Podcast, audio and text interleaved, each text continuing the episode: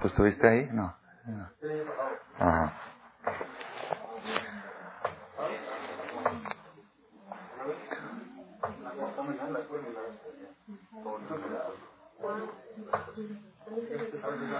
¿Cómo iniciamos la plática de esta noche?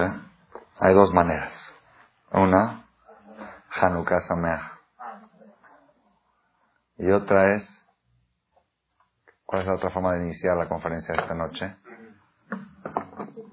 Jodesh Tov.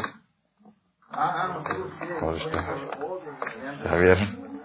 ¿Ya vieron? Jodesh Tov. Esta noche empiezan los Jodes. Entonces tenemos ahora dos temas para tratar. El tema de Hanukkah y el tema de los Jodes. No siempre, no cada año, siempre toca los Jodes en Hanukkah, pero no siempre toca martes, día de conferencia. Ok. Entonces quizá cada tantos años va a tocar martes en la noche los Jodes y Hanukkah. ¿Se acuerdan? Con horas de estudio. Vamos a ver ahora quién.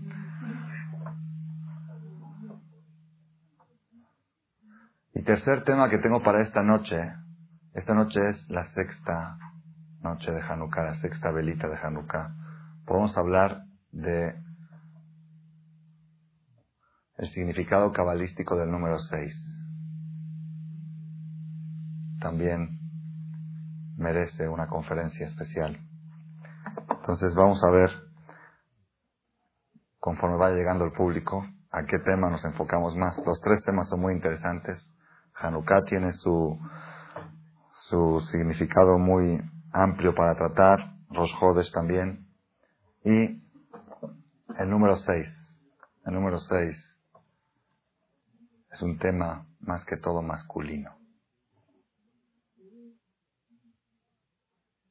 El número 6 tenemos a Abraham, Isaac, Jacob, Moshe, Aarón, Yosef. Dije Yosef y entró un Yosef. El número 6 en la Kabbalah tiene un significado muy especial y está representado por Yosef. Yosef es el sexto patriarca de los siete. Yosef es el sexto. Todo lo que sea número 6 en todo, en los días de la semana, el sexto mes del año, el sexto, la sexta hora, el día viernes es el sexto día de la semana, jueves en la noche. Todo está representado por Yosef y Yosef está representado por Midata y Esod en la Kabbalah. Y Esod quiere decir la base, el fundamento. Y Esod está representado por lo que es el sexo masculino, el iñán de el hombre, el Brit Mila, lo que es el Brit Mila. Y la perashá que vimos la semana pasada especialmente se dedica al tema de Yosef, cómo afrontó una prueba muy difícil de tipo sexual y cómo la afrontó y tuvo éxito, pudo vencer a Yetzerará y a partir de ahí adquirió la calidad de Yosef Atzadik. No existe ningún, ningún patriarca que se apode a Tzadik. Es Abraham Avino. Isaac Avino, Jacob Avino, Moshe Rabbeinu, Aarón a Cohen, David, David Amelech. Tzadik, nadie tiene el título de Tzadik. El único que recibió el título de Tzadik fue Yosef, porque Tzadik está escrito en el profeta Tzadik y Esod Olam. El Tzadik es el Yesod, es la base, es el, los cimientos del mundo, están basados en el Tzadik. Y en la Kabbalah, lo que es Yesod, lo digo rápido porque yo no soy Kabbalah, yo tampoco así, nada más breve. Tenemos Gesed, es Abraham Avinu, Geburah es Isaac, Tiferet es Jacob, Netzach es Moshe, Hod, Netzach Moshe, Hod, Aarón, y Yesod, Yosef, y Malchut es David. Entonces también en todo, cuando ustedes vean el número 6, cuando llegue el tiempo de Sefirat Omer, son siete semanas, ¿verdad no? Siete veces siete. Entonces la sexta semana en la Kabbalah es Yesod, y el sexto día de la sexta semana es Yesod, Sheba Yesod. Son temas estos muy fuertes, y de casualidad tocó ahora que estamos dando la conferencia en la Perashá de Yosef, en la sexta vela de Hanukkah, que representa la mitad de Yosef. La mitad de Yosef. En realidad, en realidad, uno de los hombres de más éxito en la historia, ¿quién fue? Todos creemos que fue el rey Salomón, Shlomo Amelech. Shlomo Amelech sí fue un hombre de mucho éxito, pero no le duró mucho el éxito. Su reinado, los tiempos de paz del rey Salomón fueron muy pocos. El reinado del rey Salomón se acabó 40 años creo que fue rey Shlomo Amelech, o 20 años por menos. Es decir, los tiempos de paz fueron dos años nada más. Luego empezaron otra vez guerras. El éxito del rey Salomón no duró mucho tiempo. La única persona que fue rey a los 30 años y murió a los 110 años siendo rey. Él fue el emperador de la potencia más grande del mundo en esa época que era Egipto. Egipto llegó a ser la potencia mundial económicamente, políticamente, militarmente, y todo a través de Yosef, y todo se manejaba a través de Yosef. Fue el, primer judío que fue rey en un estado goy. Cuando hoy te enteras de que, no sé, en Costa Rica, no sé en qué país, el único que, no, ahorita creo que hay un presidente en Sudamérica que es judío. Tiene apellido, ¿cómo? No, hay un paisano, creo que es, no sé si en Perú o en, en uno de los países de Sudamérica hay un presidente que el apellido, a menos, ¿ah? No, no sé, bueno, a menos el apellido, el apellido es judío. El apellido que tiene es judío. ¿Ok? Pero Yosef no era de apellido judío, Yosef era de apellido judío y de conducta judía. ¿Ok? Sadik es justo, perfecto. ¿Ok? Entonces,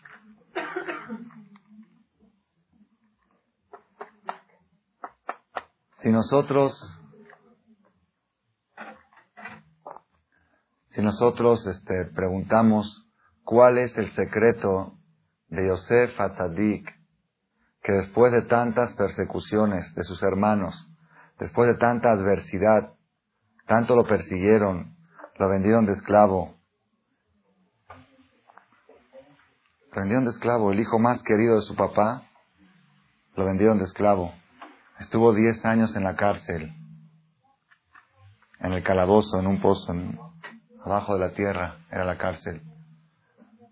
¿Cómo es que Yosef, después de haber pasado tanto sufrimiento, salió adelante y no nada más salió adelante, sino su éxito duró desde que empezó hasta que acabó su vida. Desde los 30 años que recibió, 80 años seguidos, Yosef Atzadik manejaba toda la economía, toda la economía de Egipto y él mantuvo a toda su familia, abrió yeshiva, abrió kolel en Egipto, así está escrito claramente en la Torá. Todo era cuenta de Yosef. ¿Cuál fue el secreto ¿Cuál fue el secreto de Yosef Atzadik? Les vuelvo a repetir. Yo pensaba esta plática darla dos o tres semanas más, que todavía sigue la Torah hablando de Yosef. Tenemos dos, tres perashiot que hablan de Yosef, pero por ser que tocó esta noche la plática en el sexto día de Hanukkah, y el número seis es Yosef, y en la Kabbalah Yosef representa Yesod, entonces dije vamos a mencionar, aunque sea algo parte de este tema. Esta pregunta que estoy formulando, ¿cuál fue el secreto del éxito de Yosef? Por otro lado, hay otro líder en el pueblo judío que se llama Yehudá. Yehudá, nosotros nos llamamos Yehudim, judíos, a nombre de Yehudá, de Judea. Yehudá, el que lee la perashá de esta semana, Yehudá, pura puras tragedias. Y Judá, primero que todo, él fue el que evitó la muerte de su hermano Yosef. Dijo, ¿para qué lo vamos a matar? Mejor véndalo, ok. Salvó a su hermano. Y luego, cuando los hermanos vieron el luto de su padre, el sufrimiento de su padre por la falta de Yosef, y vieron que era, era inconsolable, los hermanos se arrepintieron de lo que habían hecho. ¿Y a quién le echaron la culpa? A Judá. ¿Por qué? Le dijeron, no era mayor pero era más fuerte. En eh, la palabra de él era el líder, era el líder del grupo. Tu palabra vale, ¿cuál es la prueba que tu palabra vale? Ahí está que nos dijiste que no lo matemos, te hicimos caso. Si hubieras dicho que no lo vendamos, también te hubiéramos hecho caso. Tú tienes la culpa de todo. Así es, así pasa siempre con los líderes. Primero lo apoyan, ¿eh? después cuando algo pasa mal, lo dejan solito, así es el pasuk. Y bajó Yehuda de sus hermanos, bajó. Sus hermanos lo bajaron de categoría. Dijeron, tú ya no puedes ser el líder de la familia si no supiste actuar y no supiste orientarnos. ¿Y qué le pasó a Yehuda?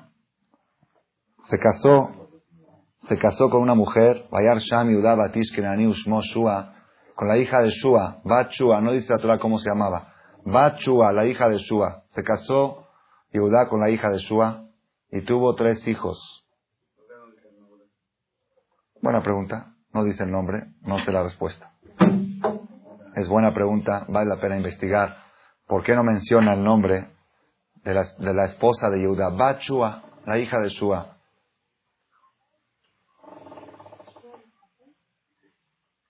Se casó, tuvo tres hijos. Tuvo Onan, Shelah. Onan, este, ¿cómo sigue? Primero. Aer. Aer, Onan y Shelah. Tres hijos. Llegó la época de casar a su primer hijo. Lo casó, le hizo una fiesta muy grande. En menos de un año muere el hijo. Enviudó a su mujer. Le dijo Yehuda a su nuera, cásate con mi segundo hijo, como dice la Torah, que es una mitzvah que el hermano del fallecido, hoy en día no se aplica esa mitzvah, pero originalmente en la Torah existe esa mitzvah, que el hermano se case con la cuñada para dejar el nombre, para dejar el nombre de su hermano impregnado. El primer hijo que nace se le pone el nombre del fallecido. Así está escrito, es todo un tema, se llama Ibum. Ibum quiere decir cuñadismo, vamos a llamarlo así, ¿no? Y Yabam quiere decir cuñado. Hay una mitzvah de, de, casarse con su cuñada, aunque es, normalmente es prohibido casarse con la esposa del hermano, aunque el hermano ya la haya divorciado. O, por ejemplo, si el hermano murió y dejó hijos, entonces nunca se puede casar el, el hermano con la, con la ex esposa de su hermano, no se puede casar, es prohibido, es hayamita, es arayot, es este, adulterio. Pero en un caso que el hermano murió sin hijos, es mitzvah que el hermano se case para dejar el nombre impregnado. Entonces le dijo Yehudá, a su nuera, cásate con Onan. Se casó con Onan y en menos de un año murió Onan. En dos años su nuera enviudó dos veces y le dijo la nuera, pues dame a tu tercer hijo, a Shelah. Le dijo, le dijo Yehuda, Dijo, ¿sabes qué? Está chico todavía será. Deja, así, así dice la Torah. La Torah dice que Yehudá le dijo, Yehudá le dijo, está chico Shelah, espérate que crezca Shelah. Y cuando crezca te lo doy. Pero dice que fue una evasión de Yehudá. Dijo, Kiamar, Peniamut, Gamhu, va a morir igual que sus hermanos, mejor prefiero. Y después, este, Shelah creció y Tamar, que era la nuera, le dio pena de decir al suegro, suegro, pues ya dame a, a tu hijo, le dio pena. Pero ella se dio cuenta que el suegro como que la estaba evadiendo algo. Y ahí viene la historia también dramática, que se paró en el camino y que Yehudá pasó en el camino y se acostó con ella y se quedó embarazada y de ahí salió el Mashiach. ¿Ok? De ahí salió, de ese embarazo salió Pérez Bazara. ¿Ok? Está, ahí está la perasha. Pero es una perasha, el Mashiach. De ahí salió David Amelech. Ok, es otra, no viene ahorita, no podemos hacer no podemos ampliar el tema porque no es el tema de la plática de hoy. Es una perashá muy, es una perashá muy conflictiva, muy profunda. Es una perashá muy difícil de explicar a nivel superficial. Hay que estudiarla bien profunda para entender qué es lo que sucedió. Al final Tamar tuvo relación con su suegro. En el camino, en la calle. Y de ahí se quedó embarazada. Y Yehuda, cuando se enteró que su nuera se quedó embarazada, la mandó a matar. Porque ella no podía quedarse embarazada porque tenía obligación de casarse con uno de sus cuñados.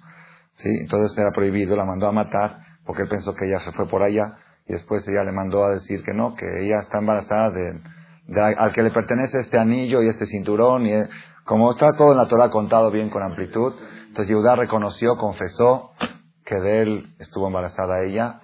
No fue pecado, no fue pecado porque dice el Ramban Nachmanides que en los tiempos de antes de la entrega de la Torah, esta mitzvah de casarse con la mujer viuda que no, tuvo hijos, no pertenecía nada más al hermano, sino pertenecía a todos los familiares cercanos.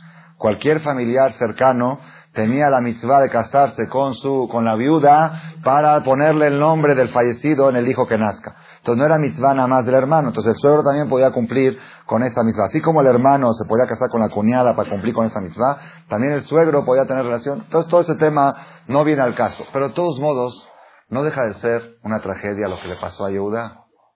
Primer hijo murió, segundo hijo murió. ¿Por qué murieron los hijos de Yehuda? ¿Por qué motivo, por qué motivo Yosef llegó a un nivel tan alto de poder, de reinado, de dominio?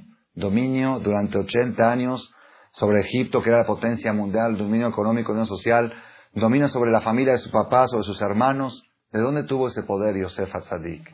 80 años se borró el concepto de antisemitismo en el mundo. Después que murió Yosef, se despertó otra vez. Con Melech Hadash al Mitzrayim Yosef.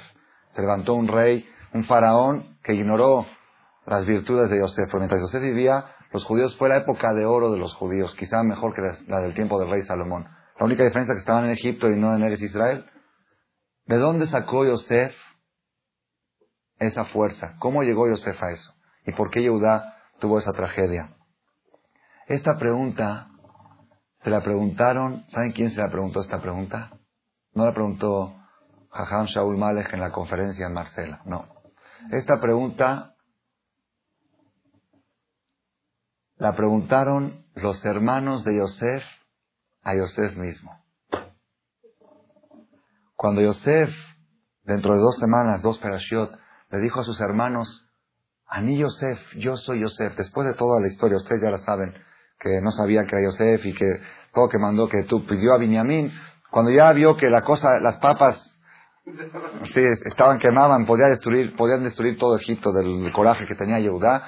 Dios dijo, stop, Ani Yosef, yo soy Yosef. Y después de eso le dijo a sus hermanos, Geshuna Elai, acérquense a mí. Gaigash se acercaron. Dice Rashi, ¿para qué le dijo acérquense a mí? Los hermanos no le creían. Entonces, acérquense y les enseñó el Brit Milá. Así trae Rashi, les enseñó la circuncisión. Entonces pregunta, porque no lo reconocían, por la cara no lo reconocían, se fue a los 17 años a los 31 no lo reconocieron. Se fue el lampiño, así trae, y estaba con barba, no lo reconocieron. Y hablaba egipcio, no lo reconocieron.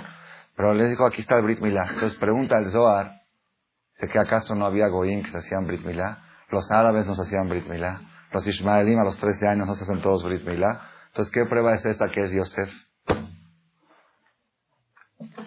Dice el Zohar Akadosh, la fuente de la Kabbalah escrita por Rabbi Shimon Bar Yochai, y este Zohar lo leemos cuando nace un bebé, niño, la noche antes del tour, se reúnen, se llama Shedelaz, Shedelaz, Brit Itzhak, una noche antes del Brit Milah, se hace una fiesta en la casa, una reunión en la casa donde está el bebé, se lleva un librito y se reza, se dice Zohar, no se reza, se lee Zohar, se lee Zohar relacionado con Berit Milah. Y ahí Shedelaz, ¿cómo le llaman? Shedelaz, Shedelaz, Brit Ishak, Eliyahu Naví, los Ashkenazim lo llaman Sholom Zoher, Sholom Zoher, Shalom del niño, Shalom del Zahar. Es una costumbre muy buena, una noche antes del Brit Milá, reunir 10 personas y leer Zohar, se lee un, hay un librito especial que se lee, y luego se hace un poquito de seudá, un pasteles, o si se puede con pan, es mejor. Y ahí trae el Zohar esta pregunta. ¿Qué les dijo Yosef a sus hermanos? Aquí está el Brit Milá, para que vean que sí soy yo. ¿No había Goim con Brit Milá? Había millones. Todos los descendientes de Ismael. Ismael era de Abraham. Y, sí, y quizá Esab también. Esab, que era hijo de Isaac, seguro a Esab le Brit Milá, le Tura Esab. Eran cuates, Esab y Jacob. Eran gemelos. Y seguro estaba sus hijos, les habrá hecho Brit Milá también. Había en ese tiempo descendientes de Esab con Brit Milá, como hay hoy en día cristianos con Brit Milá. Y hay también árabes que todos tienen Brit Milá, los musulmanes. Entonces, ¿qué le dijo Yosef? Aquí está Brit Milá, dice el Zohar, no. Dice, ustedes no están entendiendo el diálogo que hubo, así dice el Zohar. No están, pobre de la gente que no entiende y cree que la Torah trae puros cuentitos. Pobre, así trae el Zohar. Pobre de la gente que cree que la Torah son cuentitos de hadas. Aquellas personas, el Zohar hizo una maldición muy fuerte para las personas que creen que la Torah son cuentos. La Torah no son cuentos. La Torah es enseñanza. Si la Torah quisiera, si Dios quisiera contarnos cuentos, ¿cuántos volúmenes tendría la Biblia? ¿Cuántos? ¿Qué, ¿Ustedes creen que en la historia desde 5000 todo lo que pasó es lo que está escrito en la Biblia, otras cosas no pasaron? La Torah escribe únicamente cosas que tienen mensaje, que tienen cada párrafo, cada pasaje tiene enseñanza. Dice el Zohar, cuando los hermanos de Yosef, Yosef dijo, yo soy Yosef, luego luego le creyeron, ¿por qué le creyeron? Empezó a hablar en hebreo. Se acordaron de que Yosef sabía, cómo Yosef sabía todos los secretos de ellos. Cuando los sentó a comer, dijo, este es el hijo de Lea. A mi copita de brujería me dice que este es de Lea. Se sienta acá. Este es de Rachel. Acá. Este no tiene madre. Yosef sabía todo y decía que era con brujerías. Ahorita que dijo yo soy Yosef y habló en hebreo, luego luego se dieron cuenta que era Yosef. La pregunta que los hermanos tenían en ese momento era, Yosef, ¿cómo has llegado a esto? Yosef había soñado hace, a los 17 años que iba a ser, que los 11 hermanos iban a posternar a él. Y los hermanos lo vendieron de esclavo para alejarle los sueños. Si Yosef, ¿cómo llegaste a esto? ¿Con qué mérito llegaste a esto? ¿Cuál es tu secreto? ¿Cuál es tu tip para llegar a dominar a un poder tan grande? Le dijo Yosef, acérquense. El tip es el Brit Milá. Yo supe cuidar esto. Y el que sabe cuidar esto, logra esto. Eso quiere decir que les enseñó el Brit Milá. No que les dijo para que vean que soy judío. Dijo, el secreto del éxito es cuidar el Brit Milá. Fíjense una cosa muy curiosa, muy curiosa. Abraham vino. ¿qué nos enseñó Abraham Avinu? Abraham Avinu fue el primer monoteísta. El primero que dijo que hay un solo Dios, que salió en contra de los ídolos, en contra de las figuras. No es cierto. Abraham vino no es el primero. Shem, el hijo de Noah, también era monoteísta. Shem creía en Dios y Shem respetaba. ¿Cuál fue la novedad de Abraham vino? Todos creen que la novedad de Abraham fue la creer en Dios, tener fe en Dios. Dice no. Esto lo dijo mi maestro Rabbi Elías de Bendavid aquí hace dos años en una conferencia, un martes.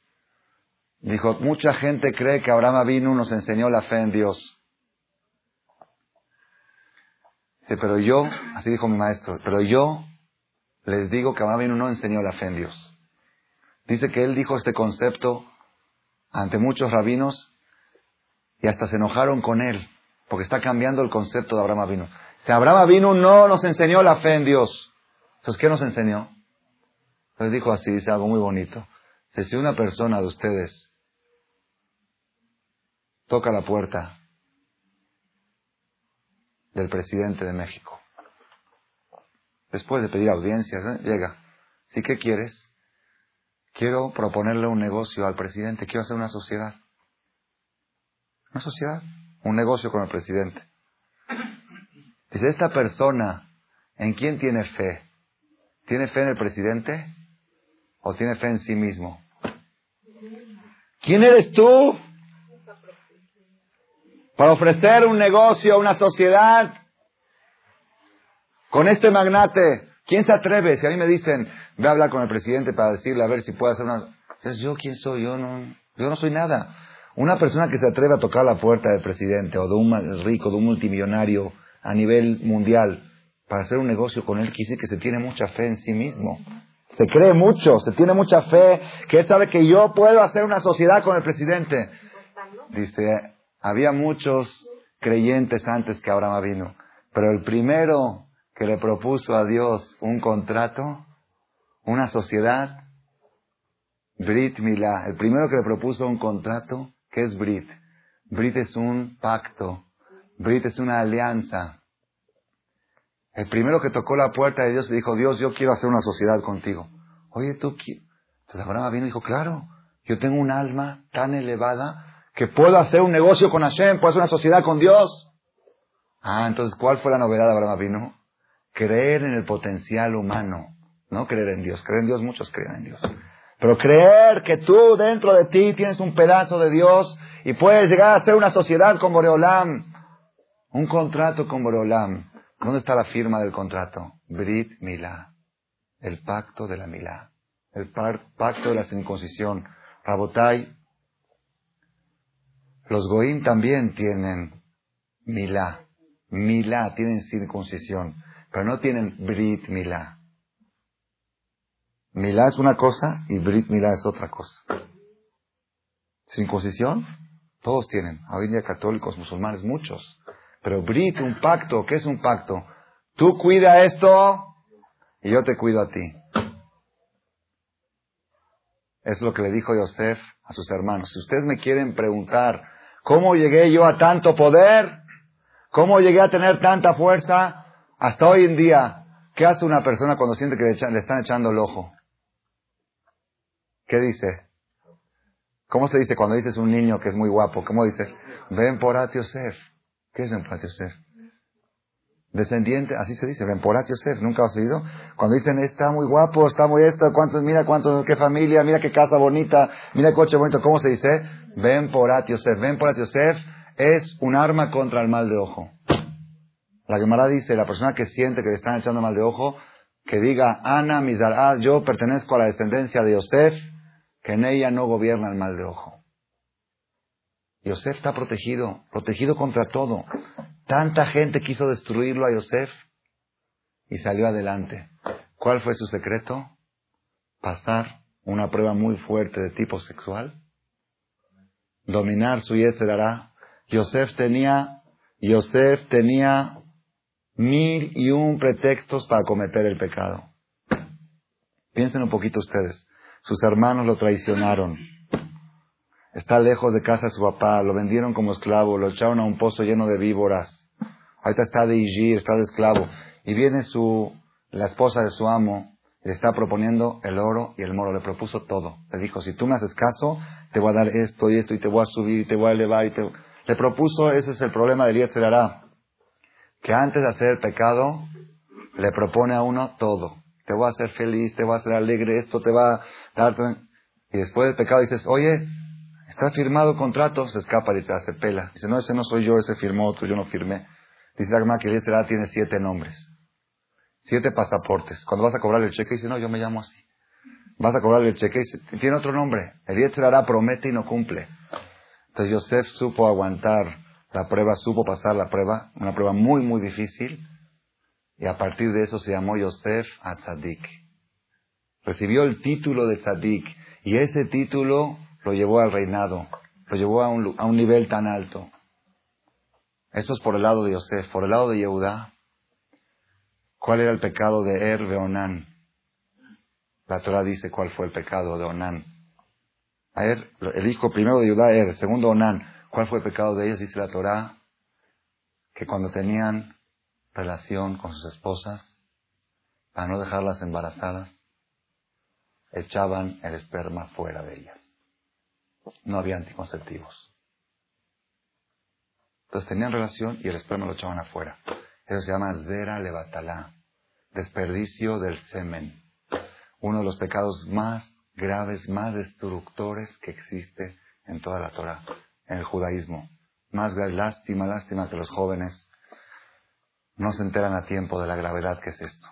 Si supieran, si supieran, le dije una vez este, esta semana tengo un grupo de jóvenes los jueves que vienen y vinieron justo puros chavos, no vinieron chavas, siempre vienen de los dos.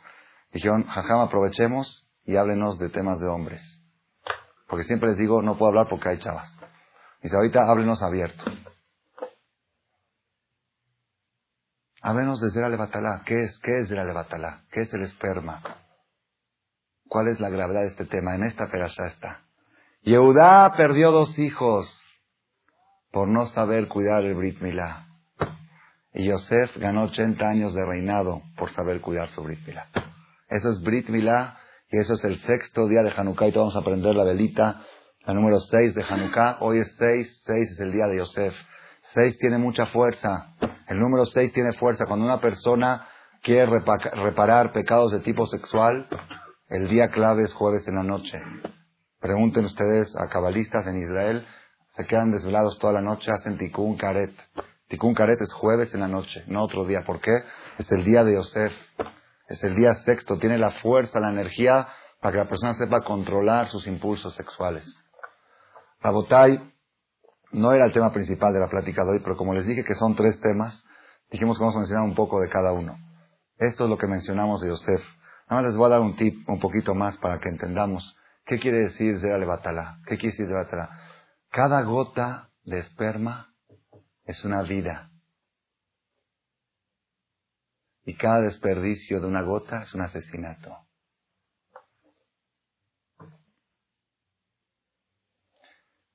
Tenemos que saber más que esto. El Talmud dice que todo el que desperdicia el semen es shofech damim, es asesino. Pero hay algo más profundo escrito en la Kabbalah, en el Zohar. El Zohar dice, entonces, ¿cómo una persona puede tener relación con su mujer cuando ya no se puede quedar embarazada? Cuando está, o cuando ya está embarazada, que de todos modos no se va a embarazar doble. O cuando está dando de mamar, que no se queda embarazada. O cuando el doctor le prohibió quedarse embarazada por motivos de salud, que la Torah en ese caso admite el control, ¿cómo puede tener relación con su mujer? O cuando ya pasó la menopausia, que ya no se puede quedar embarazada, ¿cómo puede tener relación una persona con su mujer? Está asesinando esa gota de esperma. Dice el Zohar algo impresionante, algo impresionante. Vamos, es que dai saberlo y es que dai enseñárselo a nuestros hijos a tiempo. A tiempo hay que saber cómo decirlo y cuándo decirlo. Pero es bueno que lo sepan a tiempo porque luego cuando se enteran, se enojan con sus educadores que no le explicaron. Si me hubieran dicho la gravedad, me hubiera cuidado, no digo que hubiera sido sadik, me hubiera quedado un poquito más en el tema. Estos jóvenes que estuvieron el jueves dijeron que cada tres días lo hacen, manualmente lo hacen. Se masturban, lo aleno. Lo aleno, lo alejeno. No sabían, no sabíamos, nadie nos dijo, nadie nos explicó. Pensamos que somos los menos pecadores de la ciudad. Porque no, en vez de ir por allá, pues lo hacemos en la casa solas. Dice el Zohar que cada gota de esperma es una vida, es una neshama, y de esa gota se fabrica algo. Se fabrica algo. Si la mujer quedó embarazada, se fabricó un ser humano. Si la mujer no quedó embarazada, se fabricó un ángel. La persona con cada relación está creando ángeles. Y esos ángeles lo defienden, esos ángeles lo protegen, esos ángeles lo acompañan, tiene un ejército de hijos. La persona, aunque no los ve, tiene un ejército de hijos que lo acompañan a protegerlo, a defenderlo y lo llevan al éxito por cada relación que tiene con su mujer kosher, por cada relación que tiene con su mujer después de Tevilá, por cada relación que tiene con su mujer sin pensar en otra mujer. De esas gotas, aunque no se haya fabricado un ser humano, se fabricó algo. No hay, no existe una gota de esperma que no fabrique algo, no existe. Algo fabrica. Si fue hecho kosher, se fabricó un ángel. Si fue hecho no kosher, si fue desperdiciado por allá, si fue masturbación barminal o aleno, si fue con goy lo aleno, si fue una relación prohibida, también se fabrica un ángel, pero de color negro. Esos ángeles que se encargan de destruir el éxito de la persona.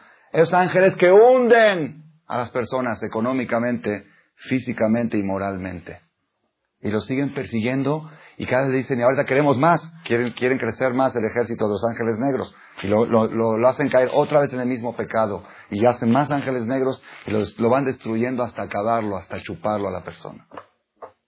Si la persona quiere saber la clave del éxito, la clave del éxito está en la perashá de la semana pasada. La clave está en el número 6. La clave está en Yesod. Yesod quiere decir la base. La cimentación del mundo es el Brit Milá. La destrucción del mundo es el Brit Milá también. La persona que sabe cuidar el pacto, el Brit, es un Brit. firmamos un contrato con Boreolam. Yo cuido esto y tú me cuidas todo. Tú me proteges todo. Si nosotros cuidamos ese pacto, tenemos garantizado larga vida, salud, felicidad y éxito económico principalmente, que fue Yosef, ministro de Economía. Ministro de Economía, era multimillonario Yosef Atzadik. No necesitaba los millones, pero los tenía. No creo que haya algún millonario magnate que pueda competir con la riqueza de Yosef Atzadik. Yosef Atzadik tenía tesoros para mantener bodegas para mantener a todo el mundo siete años. A todo el mundo en hambre, en sequía, siete años. Y la gente venía a comprar comida a cambio de oro. Pagaban con oro y recibían comida. Cuando a los egipcios se les acabó el oro, se les acabó el oro a los egipcios, trajeron sus ropas, se le acabó su ropa, traje... Yosef, ya no tenemos nada, pedimos todo. Danos comida, nos vamos a morir. Habían pasado dos años de hambre. ¿Qué le dijo Yosef? Tienen propiedades. Propiedades. Todas las propiedades adquirió Yosef a cambio de comida. Se hizo dueño, bueno, él, el gobierno, a través de él, de todas las propiedades de Egipto. Y cambió. Cuando tú vivías en el sur, te vas al norte. Tú en el norte te vas al sur para que se acuerden que no es terreno propio. Y le tienen que dar al faraón el 20% de todas las utilidades. Le salió barato. Te están regalando un terreno y nada más le das al gobierno el 20%. Pero si estarías en tu casa, en tu terreno, dices, me están robando el 20%. Por eso los cambió del sur al norte. para que sepas que estás en el terreno del gobierno. Yosef era multimillonario. ¿Cómo llegó a eso? Shemberit Milá. Eso es el sexto día. Ese es Yesod. Vamos a Rosh Esta noche es Rosh Por eso empezamos la conferencia con Hanukkah Sameach y con Jodesh Tov. Rabotai, yo cada año que llego a estas perashiot de Yehudá, de los hijos de Yehudá, yo no sabía este concepto. Esta semana una persona, Baruch Hashem, uno aprende más de sus alumnos que de sus maestros. Una, señora, una persona vino a estudiar conmigo arriba en una clase el domingo en la mañana temprano, horario no hábil, a las 8 de la mañana el domingo, me pidió una, una clase y me dijo que hay un concepto que se llama onanismo. Le dije, ¿qué es eso? Me dice, habla el diccionario fíjese. Onanismo, ¿qué es onanismo? Una persona que desperdicia el semen por allá. Se llama onanismo. Y ¿de eso dónde viene? Pues Onan, Onan era el segundo hijo de Yehuda. La Torah dice, Vayeda Onan, y supo Onan que su descendencia iba a ser para su hermano, dijo, Vayaim Bal Arza, echaba el semen por otro lado. Así trae la Torah claramente, léanlo, está literalmente, no es interpretación lo que estoy diciendo. Lo dice literalmente la Torah. Que ese fue el pecado de Onan y en el diccionario quedó como onanismo. Tabotai, no nada más masturbación, cualquier desperdicio del semen que viene como consecuencia de un pensamiento que uno no debía de pensar, se considera onanismo, se considera pecado, pecado de los más graves, la levatalá. Es muy delicado, yo siempre lo digo, esta operación siempre tocan en diciembre, en las vacaciones. Cuando los papás se van de vacaciones llevan a sus hijos muchas personas dicen, yo voy a las playas, pero yo no, yo, yo soy, ya soy indiferente, ya estoy vacunado contra esas cosas. Yo voy, voy con mi familia, no pienso nada, no pienso nadie, ¿ok? Supongamos que es cierto, supongamos, ¿sí? ¿Y tus hijos qué? ¿Tus hijos están vacunados también? Un señor llegó el año pasado y me dice, Jajam, fui eh, en diciembre a Acapulco, regresó, fui en diciembre a Acapulco. Yo soy una persona muy conservador, muy educo a mis hijos, todo. Si mi hija llega de la discoteca a las nueve de la mañana el domingo. ¿Qué, qué, qué, le digo, ¿y cómo la deja usted? Sé, ¿qué puedo hacer? Pues así es el ambiente, así están todos los amigos, y es todo. Digo, ¿cómo que puedes hacer? El día de mañana tú eres responsable. ¿Por qué? Porque tú estás llevando a tus hijos a lugares donde hay ese peligro, ese riesgo. Puedes llevarlos de vacaciones a lugares más tranquilos, a lugares donde hay menos y etcétera, donde hay menos tentación. Entonces este tema siempre es bueno mencionarlo antes de las vacaciones. Mucha responsabilidad, mucha responsabilidad. Y la persona que no diga es que ya tengo los boletos apartados.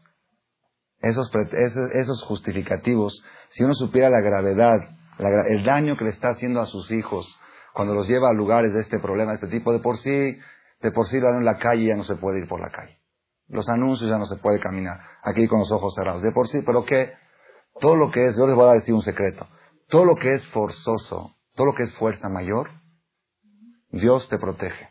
Si tú dices, Boreolam, ¿qué hago? Tengo que ir, tengo que ir a trabajar, estoy viendo esto, estoy viendo esto, ¿qué hago? Bueno, volteate, trata de no ver, ok. Dios te protege, Dios te ayuda. Pero cuando tú te la buscas, Dios no te ayuda. Cuando tú te la buscas, Hashem dice, te las arreglas. Yo no te puedo proteger por problemas que tú te los buscas. Por eso digo, antes de las vacaciones, toca, siempre toca Hanukkah dentro de las vacaciones. Ahorita tocó Hanukkah, como está atrasado el calendario lunar al solar, tocó antes de las vacaciones. Este mensaje, Rabotay, es muy importante para nosotros, para nuestros hijos, toda aquella persona Toda aquella persona que quiera cambiar el rumbo de su vida y mejorar su situación en todos los niveles, que empiece a considerar este concepto. El concepto de Brit Milá, el concepto de Kedushá, de santidad. Kedushá, la persona debe de hacer, debe de tener relación con su mujer. La Torah dice cuántas veces y dice cómo se, todo la Torah dice, con toda la claridad del mundo. Y cuando la persona hace las cosas bien hechas, está fabricándolo, fabricando ángeles defensores.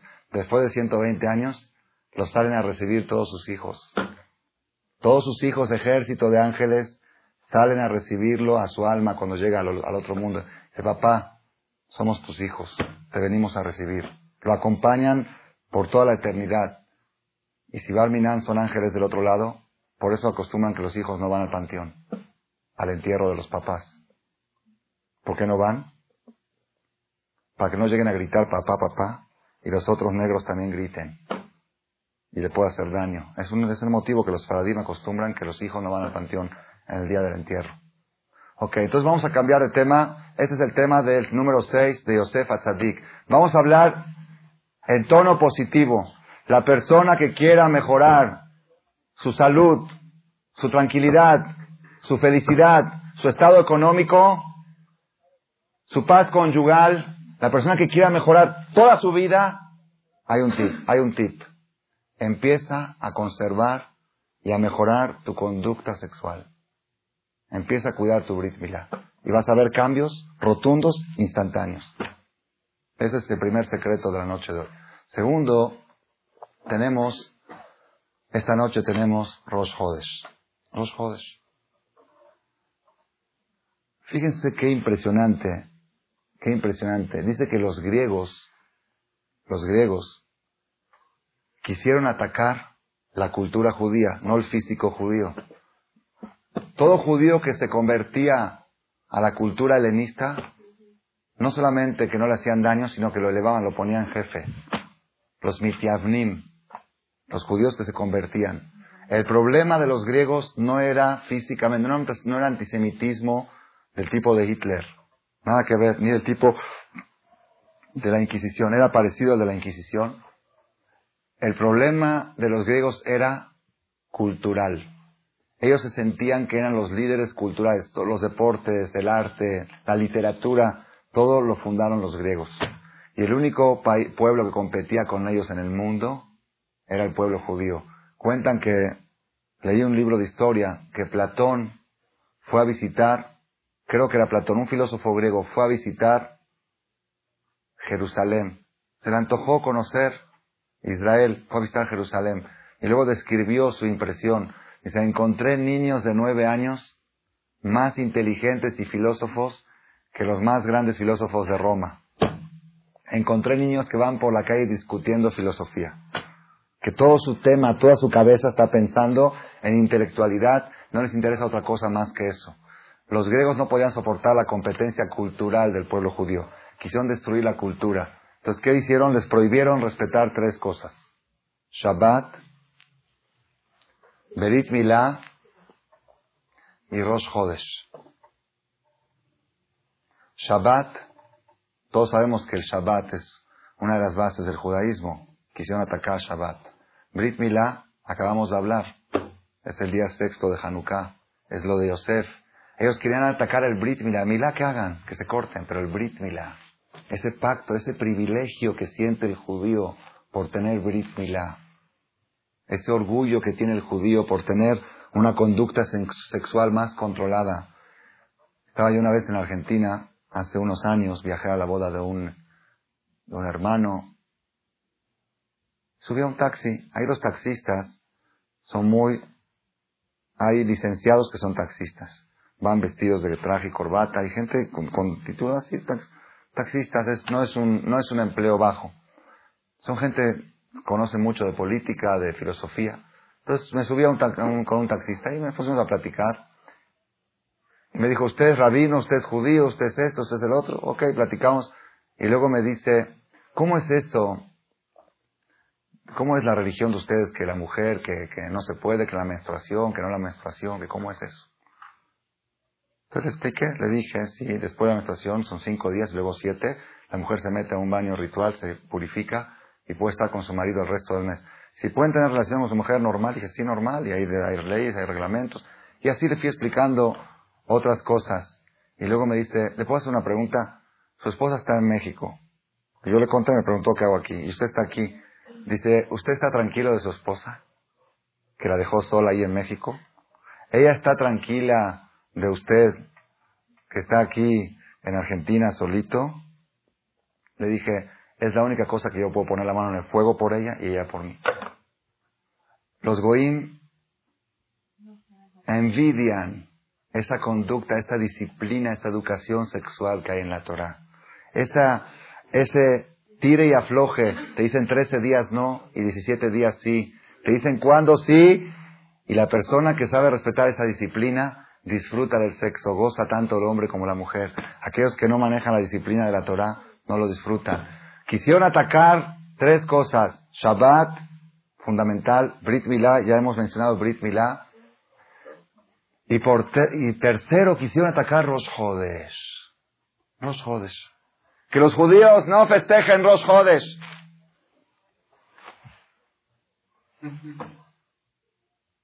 ¿Los Hodesh?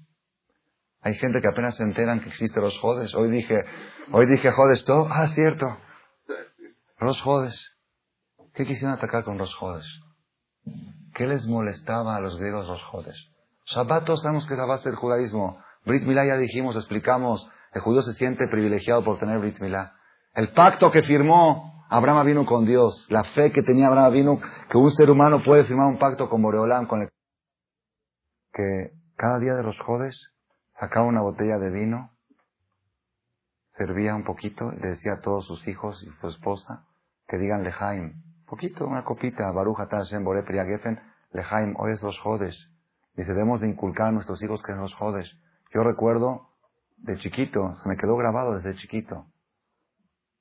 Cuando me paraba en la mañana para ir a la escuela y veía una botella de vino en la mesa del desayunador, que mi papá cenó ayer en la noche, me acordaba que era Rosh y a propósito dejaba, mi papá siempre escondía el vino por las sillires, porque la tocó la goya, esto, el otro, lo escondía. No, por, también por, por problemas de alajá, como no estaba hervido, si lo toca así. El único día que el vino no estaba escondido era la mañana de Rosjodes. En la noche acababa de cenar, dejaba la botella, yo creo que a propósito la dejaba, para que los hijos se paren en la mañana y que vean, hoy es los jodes. ¿Cómo se celebra los jodes? Con una copita de vino. ¿Qué tanta importancia tienen los jodes? ¿Qué es los jodes? Mañana, en el Beta vamos a decir Tefilá, Halel, Musaf, Sefer Torah, suben cuatro personas. Mañana salen dos Sefer. Dos Sefer. Salen entre semana. Normalmente dos Sefer salen en Shabbat. Entre semana mañana sacan dos Sefer. Uno de Hanukkah y uno de los jodes. ¿Qué es los jodes? ¿Qué es los jodes? Las cuentas del mes. Las cuentas del mes. ¿Y por qué? ¿Y por qué los griegos querían cancelar eso? ¿Qué les molestaba a los jodes? Ay, Rabotai. Dice el Midrash que una Goya le dijo a Rabbi Akiva, una Goya, una princesa, Shaal Matronita Rabbi Akiva, le preguntó una princesa Rabia Akiva, ¿por qué ustedes respetan en la Golá, en el Galut, en el exilio, en la diáspora, por qué respetan Shabbat, por qué respetan fiestas y por qué respetan Rosh Hodesh? ¿Por qué respetan las festividades judías? Si está escrito en el profeta, así está escrito en el profeta, fíjense en Jeremías, en Irmeyá, Dios Hashem le dijo a los judíos, Vuestras festividades y vuestros rosjodes, Hochehem, vuestros rosjodes y vuestras fiestas, Repudia mi alma, dice Dios. Yo repudio las festividades que, están, que festejan ustedes. Ya no quiero que festejen. Así dijo Dios. En el profeta, en el tiempo de la destrucción del Bet Mikdash, dice el profeta que Dios le dijo al pueblo de Israel, Hochehem, vuestros rosjodes Umoadejem y vuestras fiestas, sanean afshi, odia mi alma, hayu alay la Torah, son un peso para mí. Nil eso, me cansé de cargarlas. Ya no quiero que festejen. Así dice Dios, pues ¿por qué ustedes siguen festejando? ¿No les está diciendo Dios que ya no quiere que festejen? ¿Qué le contestarían ustedes a la princesa? Así dice el pasuk, Hochehem, Umoadejem, sanean afshi. Le contestó el Rab, Rabbi Akiva, dice, ¿acaso está escrito, acaso está escrito, Jodesh umoed sanean afshi, Rosh Jodesh y moed odió mi alma? No dice así, que dice Jochechem, umoadechem, los Rosh Jodesh que ustedes inventan, las fiestas que ustedes crean, no las que yo les di, esas son las que yo odio. Rosh Jodesh inventados. Vi el otro día un artículo de una revista de Israel, de hace unos meses. Dice, Rosh Chodesh September. Primero de septiembre. Para los judíos existe primero de septiembre, existe Rosh Chodesh Elul. Rosh Chodesh Elul, ahí se quejaba el artículo. ¿Por qué? Las yeshivot empiezan en Elul y las escuelas empiezan el primero de septiembre. En Israel mismo las yeshivot empiezan en Rosh Chodesh Elul, cuando empieza el mes de Telijot, el mes de prepararse para... Y las escuelas de las niñas empiezan en Rosh Chodesh September, que fueron este año 15 días después. Este año la gente llegó de vacaciones una semana antes de Rosh Dice, los niños llegan de la yeshiva, todos entusiasmados, con Selijot, con Rosh Kippur, y las niñas están programando mañana dónde vamos a ir, porque estamos de vacaciones todavía, mañana a la playa, hoy fuimos acá, fuimos a ver esto.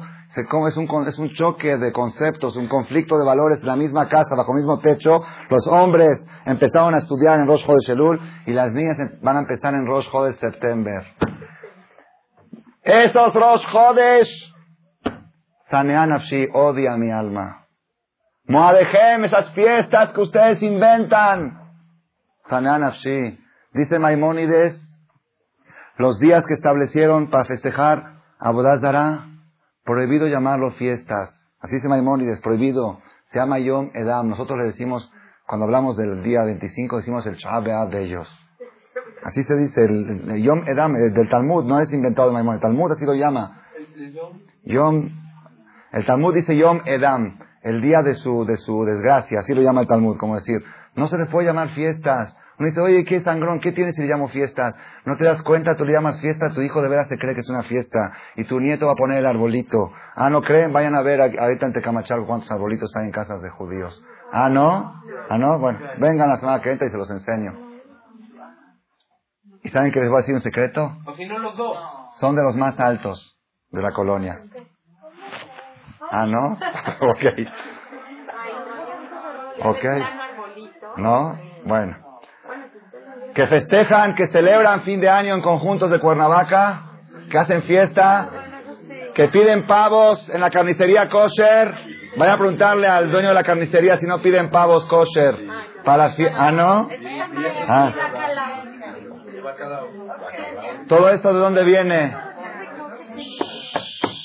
Sobre esas fiestas, sobre esas fiestas, dijo el profeta, vuestros rosjodes y vuestras fiestas odia mi alma, dijo Dios.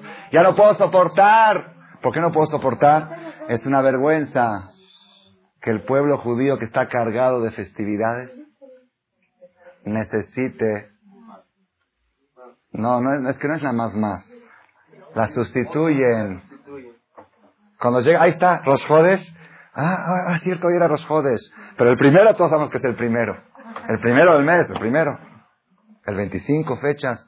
Yo, Baruch Hashem, trato, trato, no se puede, vivimos entre Goim. Tenemos que saber para firmar cheques, para pagar, tenemos que saber, tenemos que saber fechas. Cuando abrí el colel aquí hace seis años, una de las condiciones que puse, yo no pago sueldos el primero del mes. Yo pago Rosjodes. Así es en Israel. Los, los salarios que se le pagaban a los hajamim se le pagaba el primero del mes de hebreo. ¿Por qué? Por lo menos para que tengan en mente que las esposas, ustedes, oye, dame para el gas súper, espérate ahorita que llegue Rosjodes. ¿Cuántos Rosjodes? Ah, Rosjodes. Ah, Rosjodes. Rosjodes.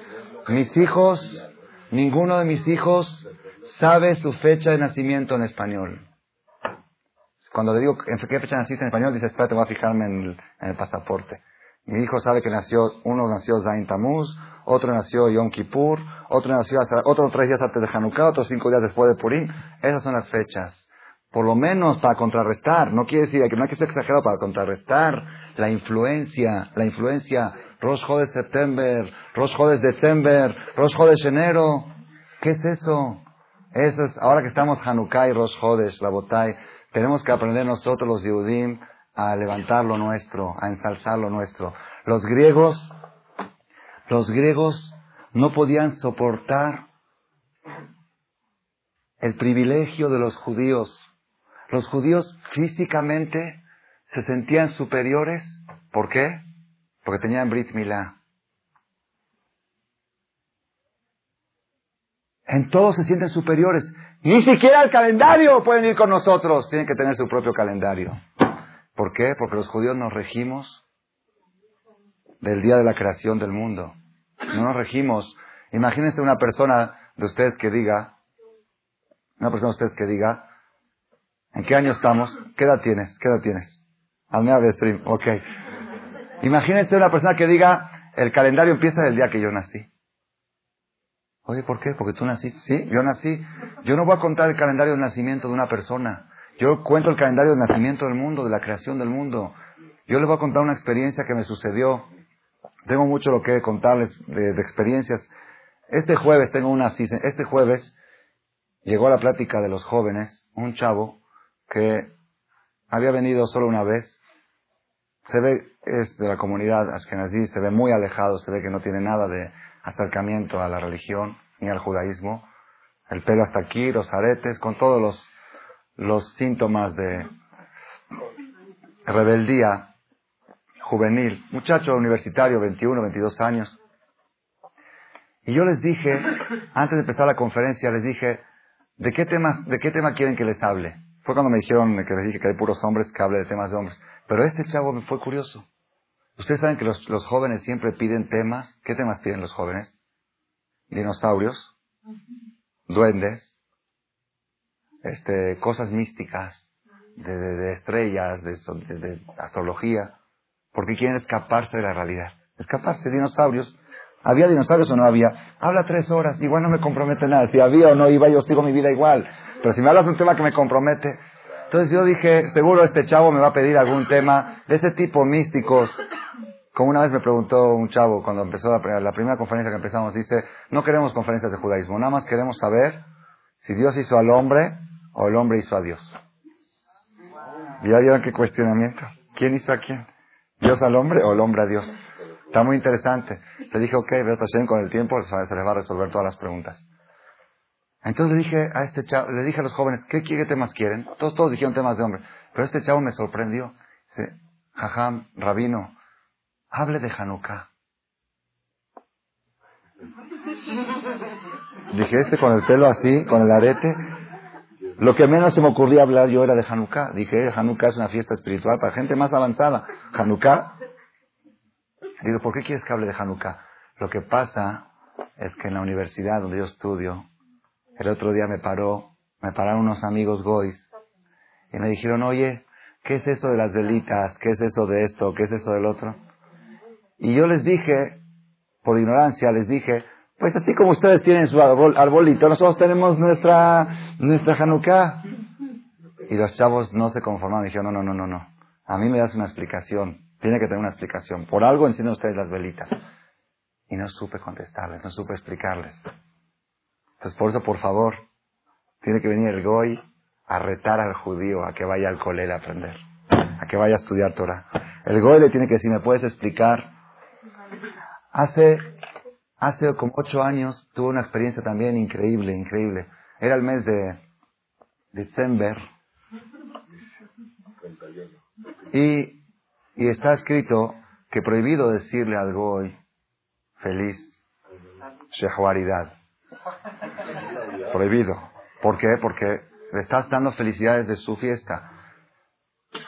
Feliz año nuevo también no es tan grave porque es año nuevo, es una cuenta, año nuevo como que, pero como ellos cuentan del nacimiento de fulano, también tiene algo de Abodazara. Entonces, ¿cómo se le dice algo hoy? Felicidades, felicidades, y tú dentro de ti piensas, ¿por qué felicidades? Por shalom, por shalom, para no provocar odio, hay que, hay que saludar, pero no decir ni el nombre de una fiesta ni el nombre de otra, decir felicidades. ¿Sí? Y tú dentro de ti que piensas felicidades porque hace un año le nació un hijo, porque esto, porque... Por otra cosa, tú no pienses, no digas porque felicidades, ¿ok? Entonces yo me pasó, le digo hace como 8 o 9 años, vivía en un departamento en Polanco, en la calle Dickens, 62. para que por si quieren ir a, checar los datos.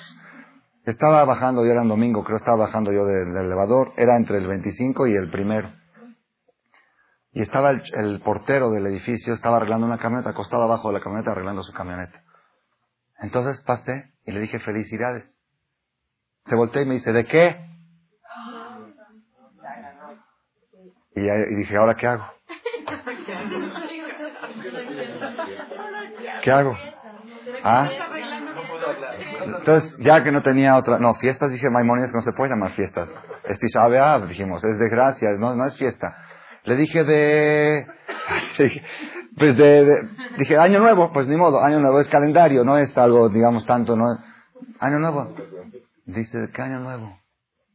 Dice, año nuevo ya fue en septiembre. Así me dice el Goy. Dice, nosotros ahorita estamos en año 5700 esto y esto. Y Año Nuevo fue en septiembre, ya lo celebramos y lo festejamos. ¿Qué es Año Nuevo ahorita? ¿Qué nacimiento de una persona es Año Nuevo? ¿Cumpleaños? Año Nuevo. Cumpleaños, eh, imagínate, ¿eh? cumpleaños empieza un calendario nuevo, empieza el mes. Así me dijo el Goy, luego me dijo que es un grupo de testigos de... Ya me empezó a contar, le dije, ¿qué es para ustedes esto? Me dijo, es una maldición. ¿Y qué es de otro? Así el Goy. Digo, ¿y qué son para ustedes los judíos? Dice, los judíos es el pueblo elegido que nosotros anhelamos llegar al nivel de ellos. Queremos llegar a ser como ellos. Nosotros todos los sábados nos reunimos en la casa de no sé de qué y el jefe nos lee el Torah.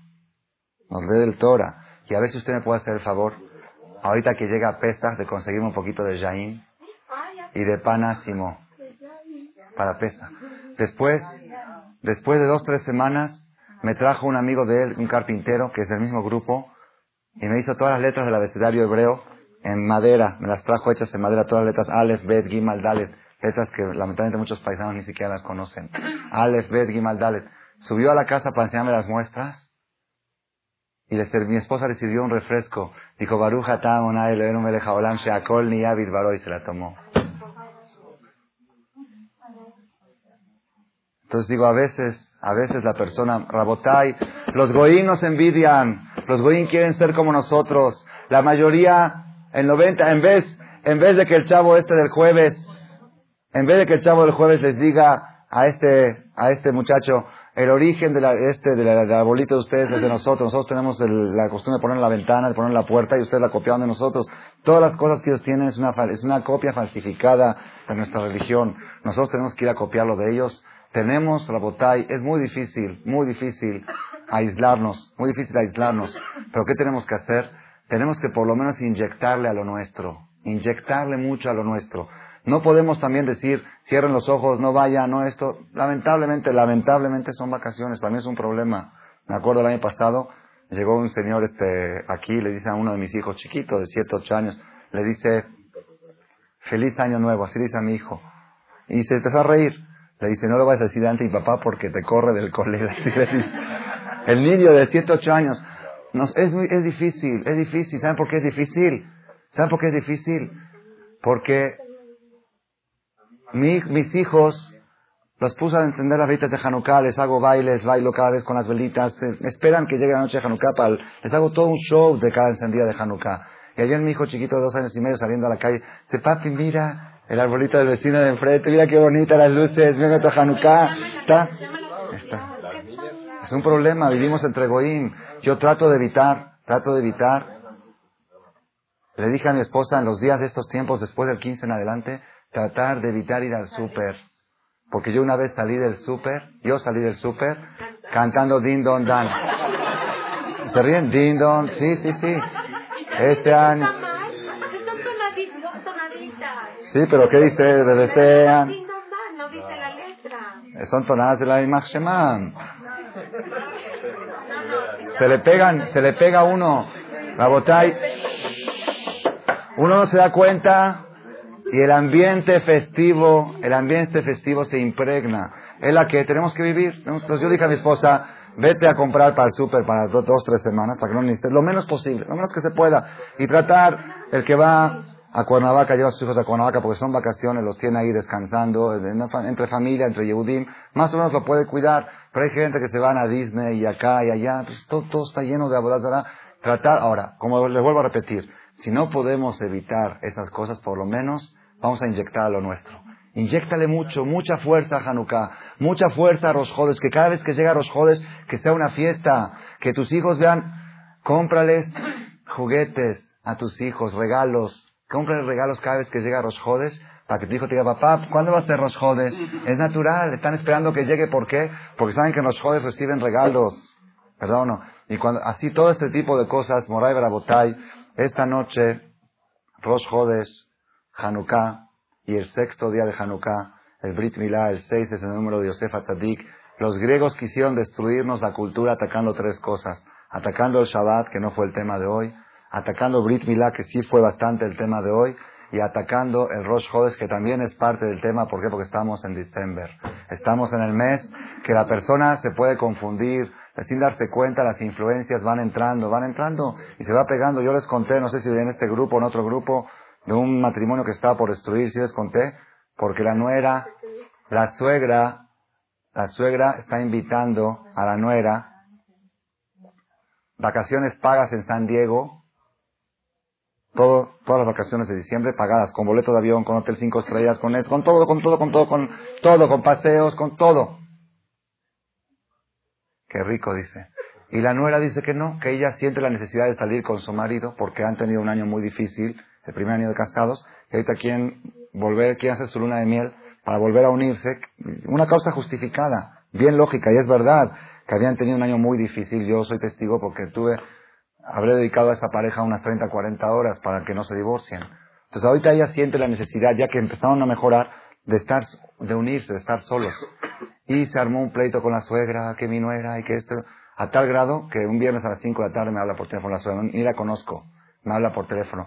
Y me dice, ¿usted es el que está aconsejando a mi, a mi hijo y a mi nuera? Le dije, sí. Dice, esa mujer no es para mi hijo. Eso, esa pareja se tiene que destruir. Ese matrimonio. Digo, ¿por qué? ¿Cómo es posible que mi nuera no va a pasar las fiestas con nosotros?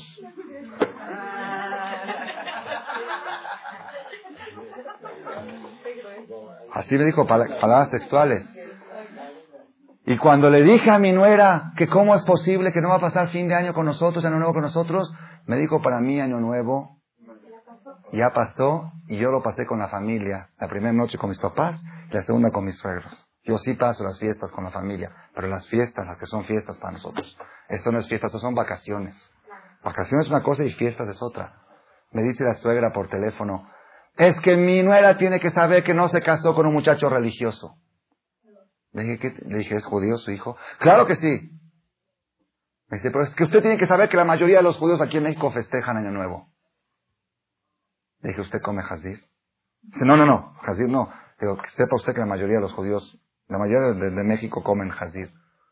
¿Qué decir la mayoría? ¿Qué me está espantando con la mayoría? Dije, me tocó un punto débil y ya no puede discutir conmigo ahorita, porque me tocó el punto de las fiestas, no son fiestas. Si usted me hubiera hecho otra queja contra su nuera, en ese punto, su nuera tiene la razón. Estas no son fiestas, son vacaciones. Y si ella siente la necesidad de estar con su marido en unas vacaciones, merece. Va a estar Rosana fuera de casa. ¿Qué Rosana? Rosana ya fue. Yom Kippur ya pasó. Ahorita tenemos Hanukkah. Tenemos Rosjodes. Hay años que se cruzan Hanukkah y Shahuaridad. Es un problema. Es un problema. Hay veces, una vez me tocó, fue Rosjodes el 25 fue Rosh desde Hanukkah, el año pasado creo que fue el 25. Pero bueno, ¿qué hago? Si pongo música, yo siempre los jueves pongo música en mi casa. Música, Barminan pueden pensar que es por esto. Entonces, ¿qué hago? No sabía si encerraron. Dije, no, yo voy a hacer lo mío y no voy a pensar nada, no me interesa lo que piensen. Pero estaba yo en la, en la incertidumbre. Baruch Hashem, este año tocó Hanukkah limpio, limpio, de fiesta. Naki, Tahor, los judíos festejando y los goyim chambeando y trabajando. Después los goyim van a festejar y nosotros vamos a estar de vacaciones, descansando, tratar de estar encerrado lo más que se pueda. Y si nosotros, desde Hashem, si nosotros, desde Hashem, cuidamos estos dos conceptos, Brit Milá, Brit Milá, el pacto del Brit Milá, el pacto, no la circuncisión, el pacto de la circuncisión. Cuidar la Kedushá, la santidad, saber que cada gota de esperma es Kodesh Kadashim, es lo más elevado que pueda haber y también puede ser lo más bajo que pueda haber. Ese secreto y el segundo secreto, el secreto de que Hochehem como en vuestras fiestas y vuestros rosjodes, odia mi alma, dice Dios. No puedo soportar cuando un yudí va a celebrar otras fiestas y las de él no las festeja. Como hemos dicho antes, si no podemos reducir la influencia de las festividades Goim, por lo menos vamos a crecer la influencia de nuestras festividades. Vamos a darles importancia. El día Shabbat que sea un día, un día, un día Shabbat de Shabbat, que estén esperando el día Shabbat. Rosh es Rosh Hanukkah es Hanukkah. Todo eso, crecerlo, y cuando crezcas todo eso, naturalmente se va a ir, se va a ir desvaneciendo todo lo demás, y que Hashem nos ayude a que Hashem cada vez más Yehudim se acerque más a, a nuestros propios valores, que sepamos que no seamos acomplejados de los goyim, que sepamos que ellos, que ellos quieren asemejarse a nosotros, ellos quieren copiarnos. Eh, a veces ellos nos dan la cachetada y te dicen, qué felicidades, y fin de año ya fue hace tres meses, y te pide pan ácimo para pesa, y te hace despertar. Ojalá que Hashem, los Yehudim nos despertemos de una manera u otra para acercarnos y valorar lo nuestro, inculcárselo a nuestros hijos, y que cada papá sepa la fecha de nacimiento de hebreo, de, de su esposa, de sí mismo, de sus hijos el día del cumpleaños en hebreo, está escrito en el Zohar, que es un día de éxito. Todo lo que uno haga ese día, que compre billete de lotería ese día, no sé, no dice seguro que lo va a ganar, pero dice que es un día de éxito. Pero muchos no saben el día de su cumpleaños. Cumpleaños es en hebreo. El cumpleaños verdadero es en hebreo. Que cada quien investiga. Hay un calendario, tengo arriba de 120 años, que cada quien traiga su fecha, la de su esposa, la de sus hijos. Con mucho gusto les hago la mitzvah de entregarles y que los guarden y que lo conserven y cada vez que llegue la fecha en hebreo que hagan fiesta en la casa. Hoy es tu cumpleaños, mi hijo. Hoy es tu fiesta. Hoy ve, hoy te llevo un regalo, te llevo acá. Y cuando llega, de repente llega, a veces mi hijo por equivocación me dice, papá, es mi cumpleaños. Digo, ¿cuál? Ay, si tú naciste en Kippur, ¿cómo va a ser tu No es Kippur, ¿cómo va a ser tu cumpleaños? Es que la fecha en español tocó tratar ese tema, ir metiéndolo en la casa y Hashem, vamos a ser muy felices y vamos a encontrar, vamos a proteger a nuestros hijos del virus de la asimilación. El virus de la asimilación va entrando, hay, hay, hay gente contaminada del virus y hay gente portadora del virus, como en el, SIDA. Entonces, los portadores del virus son los que van asimilando costumbres goyim sin darse cuenta, y luego los hijos más y los nietos más hasta que va Minan.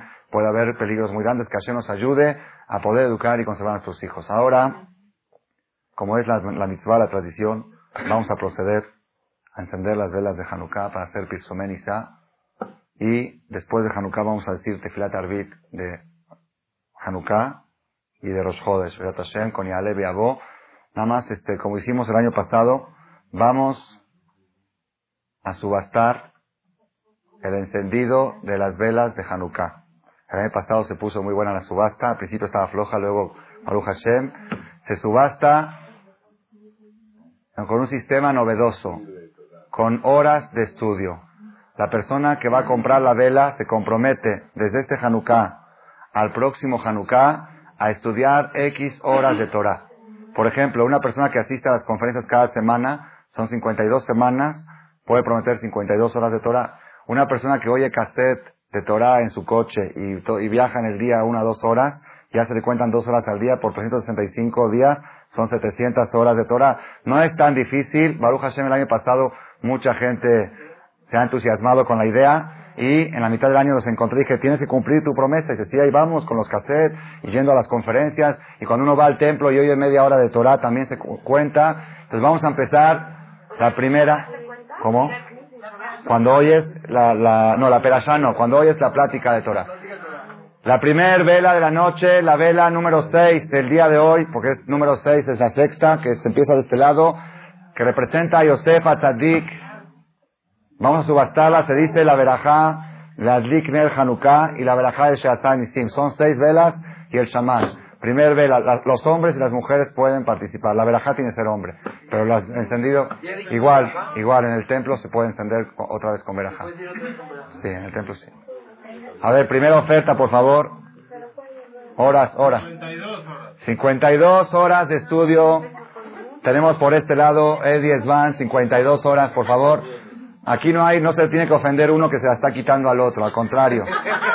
En eso, en eso se vale la competencia. 52, 52 es un número cabalístico, suma Ben, Ben es muy buen número, Ben, 52. A ver, ¿quién quiere sumar Ben? Más 26, más el nombre, ¿ah? 60 horas aquí a Budzonana, 60 horas, muy bien. 60. 66 horas, Pepe, aquí 66 horas. A ver quién llega a 76, es el nombre de Dios más ven, hijo de Dios, ven ya. 76 aquí, 76 horas. Está muy bueno me cae. 101. 101. Muy buena, muy buena. 101 horas de este Hanukkah hasta el próximo Hanukkah. Nada más les digo que hay una ventaja. Hay una ventaja. Que hay 13 meses este año. Porque es año bisiesto. Hanukkah va a ser después de 13 meses, no 12 meses. Entonces más fácil todavía. Ya dijeron 101 aquí. 101. 126 horas por este lado, 126 horas de Torah. Los que van a estudiar Torah, los que van a estudiar Torah, todos, 152, Rabotai, por favor, la persona que se comprometa a lo que puede cumplir, las personas que van a estudiar Torah, por ejemplo, 152 horas, ya tiene que ser media hora diaria, media hora diaria fija, sin parar, si no, hay que quitar diario media, entonces ya. 152 horas de estudio de este Hanukkah por la primer vela, para la vela número 6, protección. A 152. Javi Doizit, Rabotai. Kola Mosif y Osifulo, todo el que aumenta, Dios lo aumentará.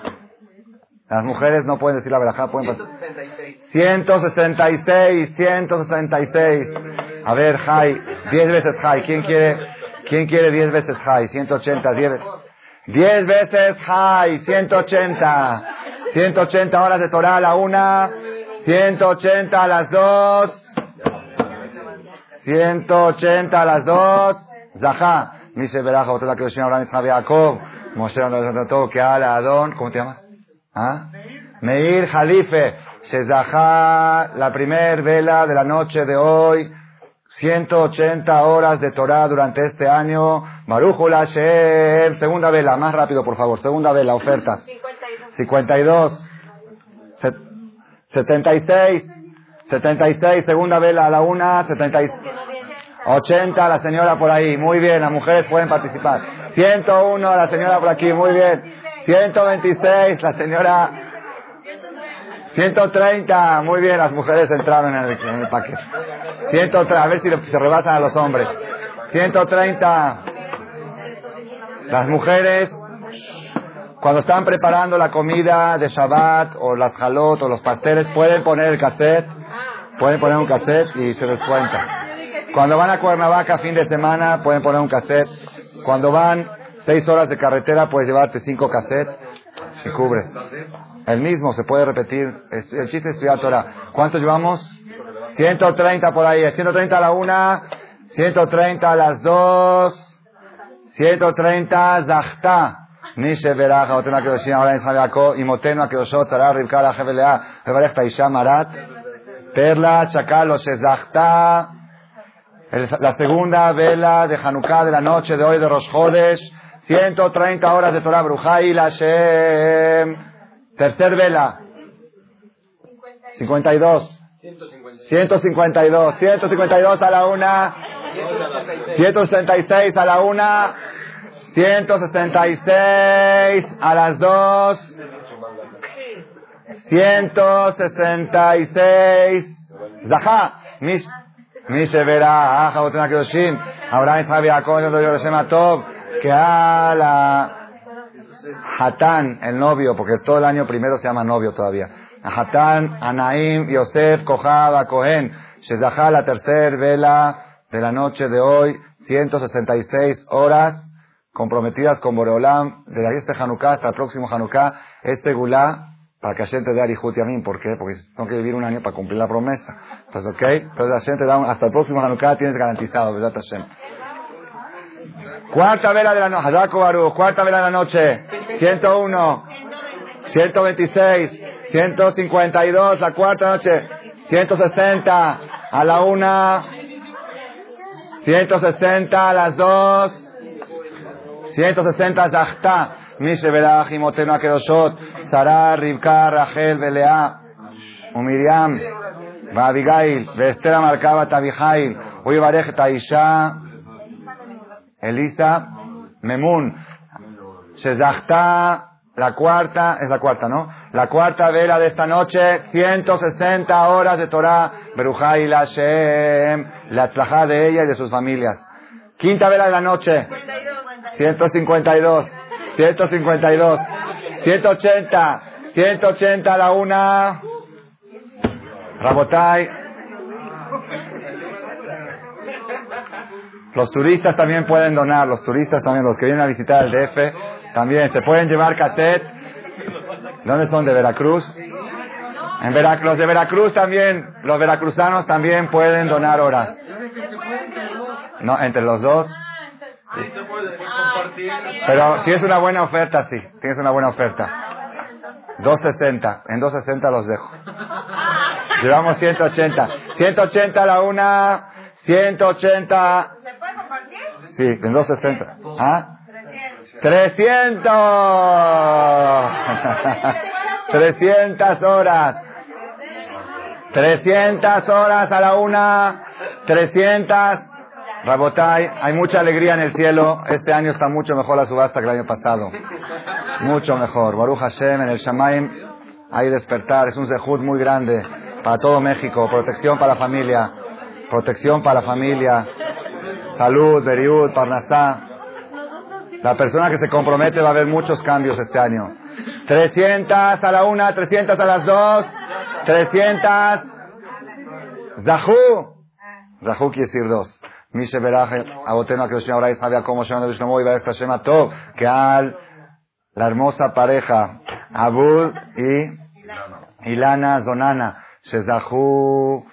la quinta vela de esta noche, Hamse contra la Inara. La quinta de esta noche, 300, me ser 300, 300 horas de Torah van a estudiar los dos, de cada quien la mitad.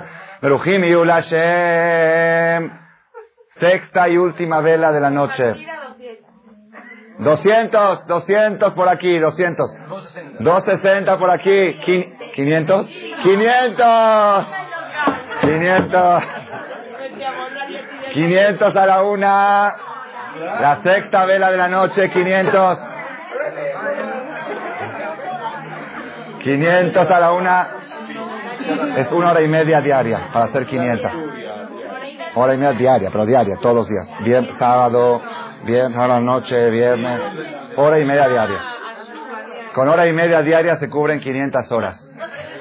Pero diario, vacaciones, todo, Pesach, Sukkot, Roshaná, diario, todos los días.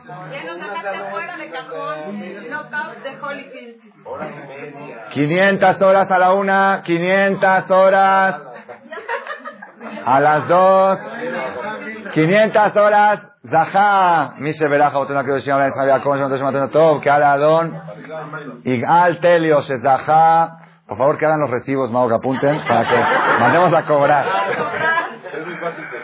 500 horas, 500 horas, hay que traer una calculadora para sumar el, balance de hoy, la colecta de hoy. 500 horas de Torah de este Hanukkah hasta el próximo Hanukkah, la atzlajá de toda la familia, Baruch y Ulashem. Y ahora, el Shamash. Hay una opinión en la Kabbalah que el Shamash vale más que todos. Hay una opinión. Hay algunos que dicen que no. Shamash es este, el del medio. El Shamash el Shamash de esta noche y ya no hay más subasta esta noche. Última venta de la noche. 300. ¿No? Ah, entre tres. Entre tres tiene que ser arriba de mil horas. 200, 200, 200 por acá.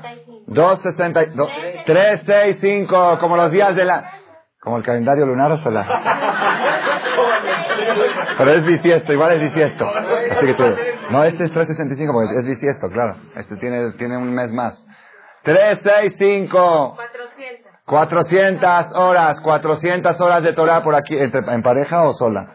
En pareja, 400, Trabotay, última vela de la noche, ya no hay más chance, hasta el próximo año. No, tefilá no cuenta.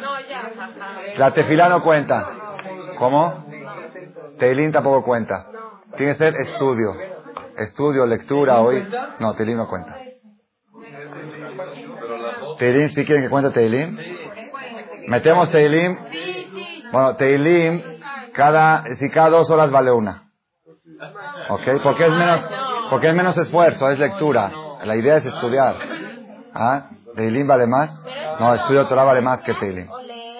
Conferencia cuenta, ¿no? Claro, oír, oír Torah o leer Torah. Esto es una hora de Torah, lo que hicimos ahora. ¿Cómo? 400 por aquí. 400 por aquí, Teilim no cuenta. Teilim no cuenta o el que quiere contar Teilim tiene que ser dos horas por una. Ok. 400 horas. Jaravito Izid. ¿Alguien quiere aumentar a Musifio Sifuló? Se la están dejando regalada la última. 4.26, 4.26 a la una. 4.26. ¿Cómo? 4.26. A ver los de Veracruz. Los de Veracruz no participan.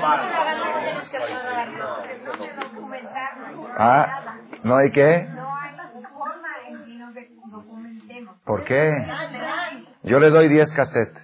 Son 10 horas, lo repite 50 veces, son 500 horas. ¿Sí acepta? 500.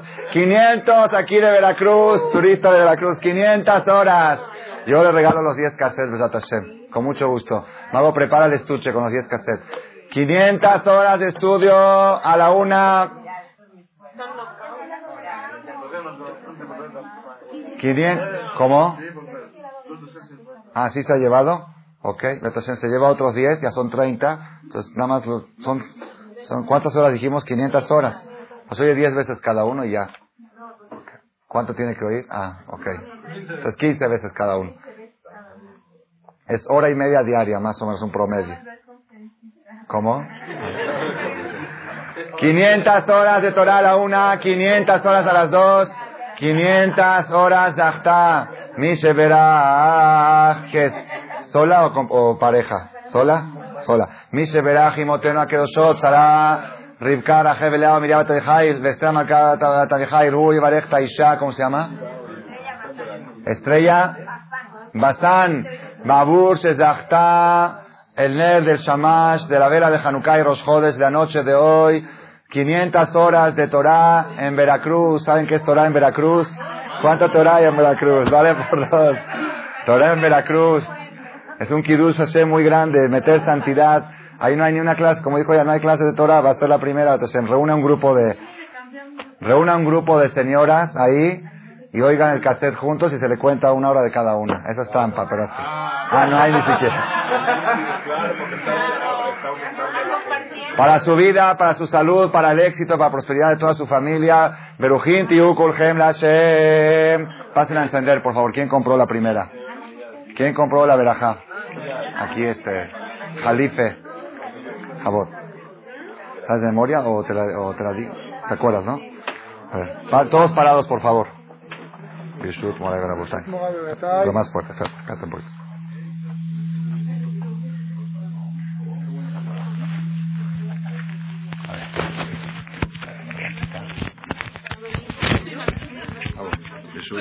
ברשות מוריי ורבותיי, ברוך אתה אדוני אלוהינו מלך העולם אשר קידשם במצוותיו וציוונו להדליק נר חנוכה. אמן, ברוך. ברוך אתה אדוני אלוהינו מלך העולם שעשה ניסים לאבותינו בימים ההם בזמן הזה. אמן.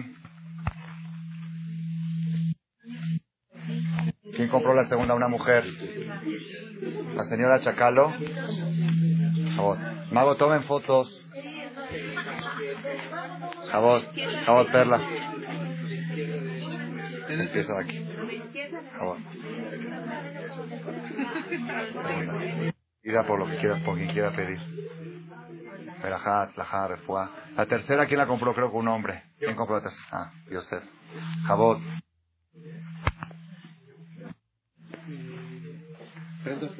Sí. ¿Está? Pide éxito espiritual y material. La cuarta, ¿quién la compró? La señora Memun. Puede pedir, por su familia, salud, éxito espiritual, material. ¿Quién compró la quinta? Contra la inara, contra el mal de ojo. Aquí la pareja es Donana.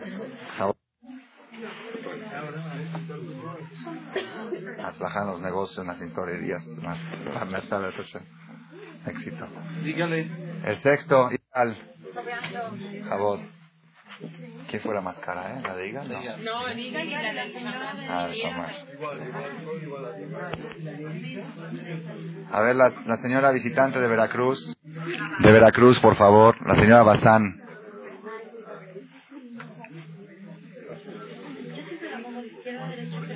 favor, el Shamash. A ver. הנרות הללו אנחנו מדליקין על הניסים ועל התשועות ועל הנפלאות שעשית לאבותינו על ידי כהניך הקדושים בכל שמונת ימי חנוכה. הנרות הללו קודש ואין לנו רשות להשתמש בהם אלא לראותם בלבד כדי להודות לשמך, הניסיך ונפלאותיך וישועותיך מזמור שיר חנוכת הבית לדוד הלא ממך אדוני כי דיליתני ולא שימחת לבית לי אדוני אלוהי שיבעתי אליך ותתפלני אדוני אלי תמישון נפשי חיתה למיד ריבון. זמרו לאדוני חסידה והודו לזר קודשו כי רגע ואפו חיים ברצונו ואריאלים בכי ולבוקר הנה ואני אמרתי בשבלי ולמות לעולם אדוני מצונך האמרת לרריעות נסתרת פניך הייתי נבא אליך אדוני יקרא ולאדוני אתחנן בצע ביתי אשחד לך עפר להגיד עמיתך שמע אדוני וחונני אדוני עוזר לי הפקת מספדי למחול לי. אתה זרני שמחה למען וכל לא יתום? אדוני אלוהי לעולם עודה כמה או צור ישועתי לך נאה לשבח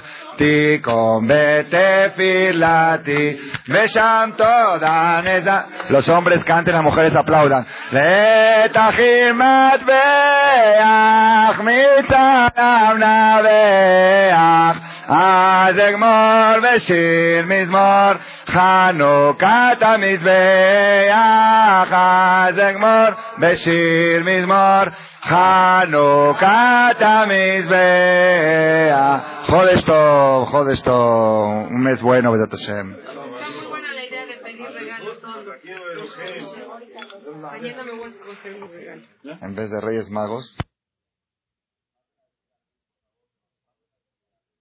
Pasen a decir Arbit, por favor, de los Jodes aquí al Bet Knesset. A ver si junta Minyan.